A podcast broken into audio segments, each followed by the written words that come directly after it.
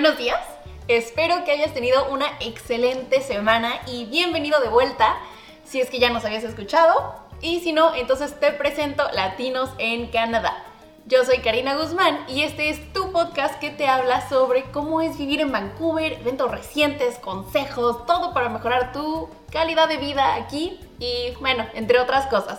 Como ya cada vez se acerca más el verano y estoy aún más emocionada, nuevamente voy a platicar de eventos. Pero esta vez, para quienes viven aquí, contarles actualizaciones sobre los eventos populares que probablemente ya conoces y también lo que concierne a la pandemia.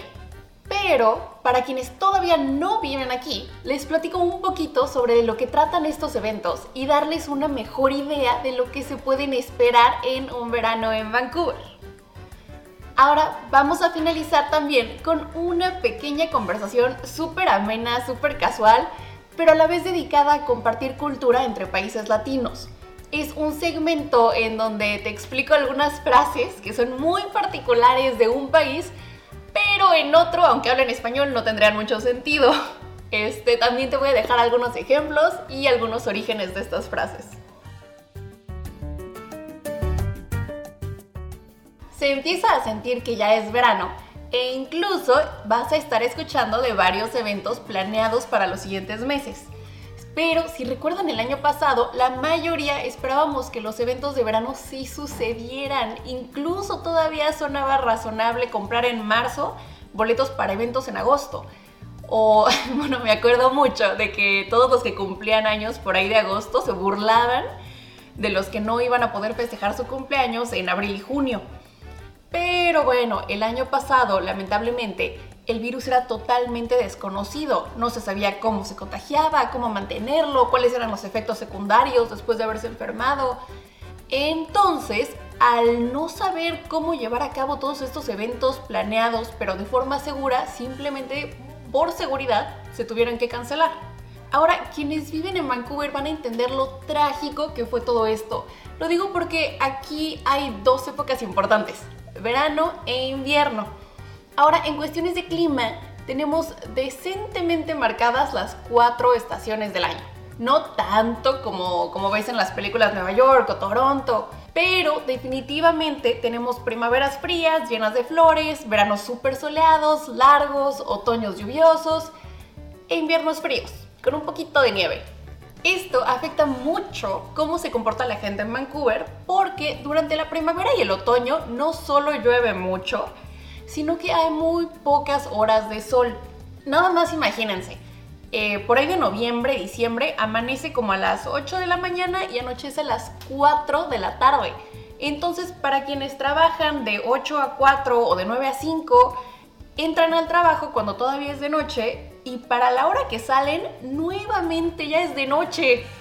E incluso para quienes no trabajan esas horas o estudian, las pocas horas que tenemos de día usualmente son nubladas y lluviosas.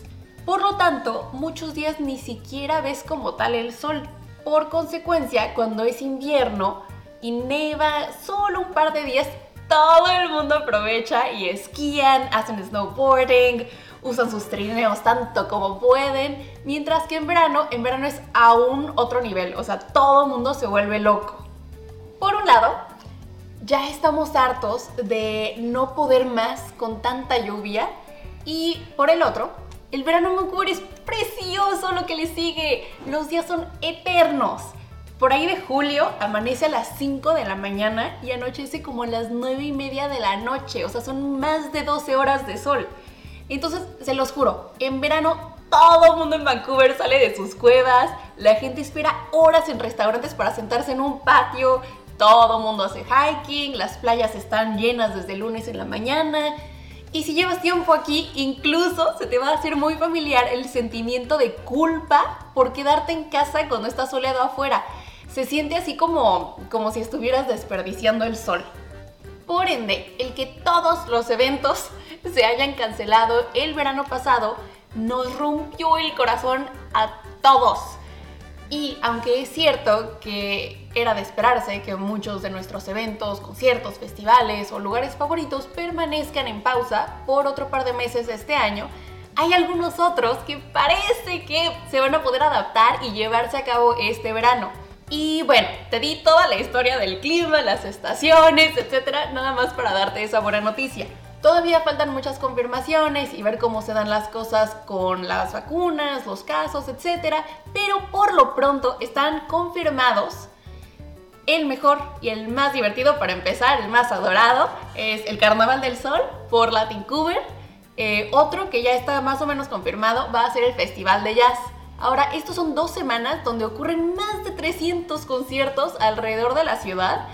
Y si obvio no se van a poder hacer los conciertos con miles de personas, se planean algunas presentaciones en parques, restaurantes, bares, todo con su sana distancia. Otro que la gente adora y que ya fue aprobado, aunque van a tener que cambiar un poquito la dinámica y las fechas de apertura regulares se retrasen, es el Richmond Night Market, el mercado nocturno con temática asiática más grande en su tipo en todo Norteamérica. Es un mercado como con 100 vendedores diferentes ofreciendo todo tipo de platillos asiáticos, cada uno más curioso, más delicioso y más divertido que el pasado. Ahora otro súper esperado evento hermoso que me emociona es nuestro parque temático Playland lleno de juegos, atracciones, comida, actividades para toda la familia. Es un parque temático, uno de los favoritos durante el verano. Y no hay nada como ir con amigos o si tienes una cita, una familia. Para tus buenas noticias, hasta ahora parece que podrán abrir después del fin de semana largo de mayo. Y aunque todo puede cambiar, no perdamos las esperanzas. En una de esas incluso se permite el Festival del Girasol. Espero que sí, porque son miles y miles de girasoles los campos más hermosos del mundo y me moría de ganas de ir este año. Estos no son todos los eventos que se están planeando reanudar, pero muchos todavía no están confirmados. Nada más para darte una idea, algunos otros son por ejemplo las clases de Zumba en Canada Place, los mercados de pulgas en Vancouver, el Vancouver Pride Parade, igual hay un festival hindú, uno chino, uno griego, uno coreano, hay TED Talks, etc. Uy, incluso hay un festival de la cerveza o hay un festival del ajo. Muchísimos eventos más. Estoy segura de que no mencioné ni cerca de un tercio de todos los que usualmente ocurren. El mensaje es darles una idea de lo hermoso, divertido y bello que usualmente es el verano en la Vancouver. Tanto como darles las buenas noticias de que sí va a haber algunos eventos que se llevarán a cabo de forma segura aunque como era de esperarse, apúrate a comprar tus boletos porque todos los eventos van a tener entradas limitadas. Aunque esto trae esperanzas y buen humor a la gente, así como un impulso enorme a la economía, diviértete, pero respeta las limitaciones para que las cosas puedan seguir mejorando sin tener que pasar otro verano encerrados. Ahora otra noticia veraniega y les quería mencionar que así como el podcast antepasado, creo, hablamos de que estaban considerando legalizar tomar en algunos parques y playas y prometimos mantenerte informado. Aquí te va. El Consejo de la Ciudad aprobó el consumo de alcohol en tres plazas públicas, empezando mayo 31 hasta octubre 11, desde las 11 de la mañana hasta las 9 de la noche únicamente pero esto es para que la gente pueda comer, relajarse, tomar un poquito, una cervecita, todo esto al aire libre. Ahora las plazas son en Cambie Street y la Avenida 17, otra es en la calle de Fraser y la Avenida 27. Y finalmente la famosa 800 Robson Street, que es la plaza al sur de la Galería de Arte en Vancouver en Downtown.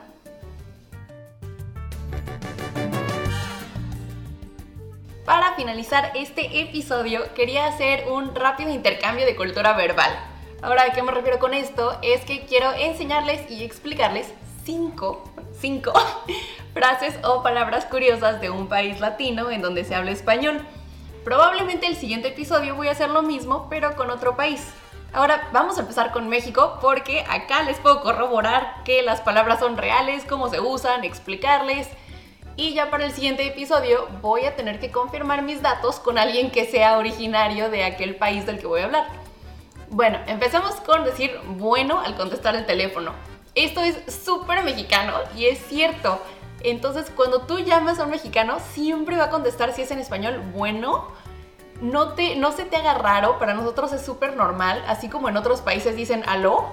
Eh, nosotros contestamos así y es incluso más normal decir eso que a que un mexicano te conteste hola o sí, quien habla. Bueno, no, eso sí es normal, pero si dices nada más sí, suena un poquito grosero.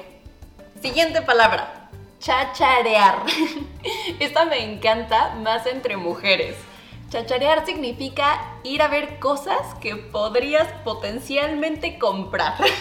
Lo usamos al referirnos, por ejemplo, a ir a una plaza simplemente a ver, a babosear, a pasar el rato pero refiriéndonos a cosas materiales sin necesariamente comprar.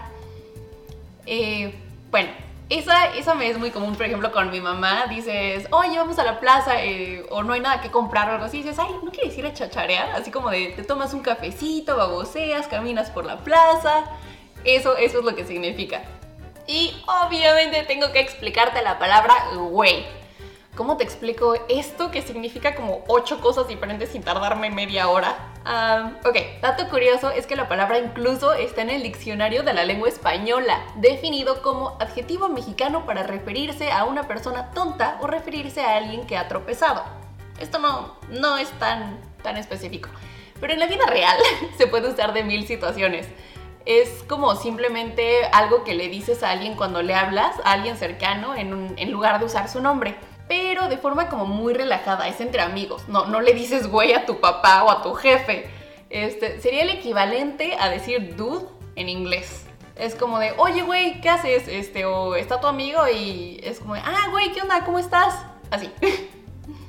También se usa para decirle a alguien que está medio menso. Es decir, que alguien está güey, no es, es como, no está muy inteligente, pero sin ser tan ofensivo y con cierto humor. Se puede usar también como sustantivo al referirse, al referirse a un nombre usualmente. Solo se usa para el género masculino, pero es como los españoles dicen a un tío. Un ejemplo es si dices, ah, había un güey esperando para cruzar la calle. Simplemente te estás refiriendo a un señor cualquiera. Luego, dar el avión. Esa es otra. Eh, esta es relativamente fácil de explicar. Aún así, cuando, cuando lo estaba googleando para darme una mejor idea de cómo explicarlo, la traducción de darte el avión me sale give you the plane. Y yo así de, ah, ok, no es muy útil. Pero en fin, cuando dices que alguien te dio el avión, no significa necesariamente que te ignoró, pero es como cuando contestó sin darte atención o, o esquivando la conversación. Puede ser usado cuando alguien obviamente solo está fingiendo y te contesta algo que delata que está fingiendo escucharte como cuando simplemente alguien te da la razón para que dejes el tema por la paz. Si tu compañero de trabajo en equipo, por ejemplo, te pregunta, ah, ya terminaste con tu, con tu parte del reporte de la tarea y tú ni has empezado, es así de, ajá, sí, de, de una forma tan ambigua y tan obvia que delate, digo, delata que estás evadiendo el tema. Ahora, una de mis favoritas y que no puedo dejar de mencionar es ve a ver si ya puso la marrana. Este, ok, hasta el camarógrafo ya me puso cara de, ¿qué es eso? Eh, esto es lo más raro del mundo. Es usado para decirle a alguien que quieres que se vaya, pero de forma abrupta y divertida. Si por ejemplo están dos adultos platicando de temas delicados y hay un niño chiquito y no debería de estar escuchando esa plática, o si por ejemplo estás contando un chisme entre amigos y no quieres que una persona escuche, o a lo mejor estás con tu novio y alguien está como de mal tercio, le dices, oye, vete a ver si ya puso la marrana, ¿no? Es como una forma de abiertamente decirle a alguien que se vaya. Pero nada más es normal por lo seguido que se escucha. Nada más imagínense, si cambiamos un poquito las palabras por sinónimos, sería lo mismo que decirle a alguien, retírate a comprobar si ya dio a luz la cerda. Digo, no, si me preguntan a mí tiene cero sentido, pero lo usamos tanto en México. Por esto mismo que la frase es tan rara, decidí ponerme a investigar, me dio curiosidad. El origen de esta frase es porque literalmente solía ser común en las granjas pedirle a alguien que fuera a ver si ya había dado a luz una marrana. En los cerdos, el proceso de dar a luz dura hasta 10 horas y pueden pasar entre 35 y 40 minutos entre cada nacimiento de lechón a lechón. Y es un proceso muy complejo. Entonces era genuina la necesidad de que alguien checara cómo iban las cosas en caso de que se necesitara asistir al animal. Pero con el tiempo se empezó a usar de excusa para que un trabajador o un familiar se ausentara y otras personas pudieran hablar a solas. Y listo, esas ya son las cinco frases, palabras, expresiones que te delatan si eres mexicano y que probablemente en otro país no tendrían ni el más mínimo sentido. Y bueno, esto ha sido todo por el episodio de hoy. Siempre es un placer enorme traerte este podcast. Espero que te haya resultado divertido, educativo, útil, entretenido o aún mejor todo lo mencionado al mismo tiempo. No se te olvide suscribirte, ya sea que nos estés escuchando desde Spotify, iTunes o viendo en YouTube, donde también lo puedes ver como video, junto con más contenido y eventos de Latin Cover. Igual, compártelo con ese amigo que tengas mexicano o conocido, si ya lo has escuchado decir alguna de estas frases, que seguramente sí o amigos, familiares con los que vayas a salir este verano o con quien pienses tomar en una plaza. Bueno, en fin, cuídate muchísimo. De parte de todo el equipo de Latincuber, te deseamos una excelente semana y te vemos en el siguiente episodio. Yo soy Karina Guzmán y esto es Latinos en Canadá, un podcast traído a ti por Latincuber.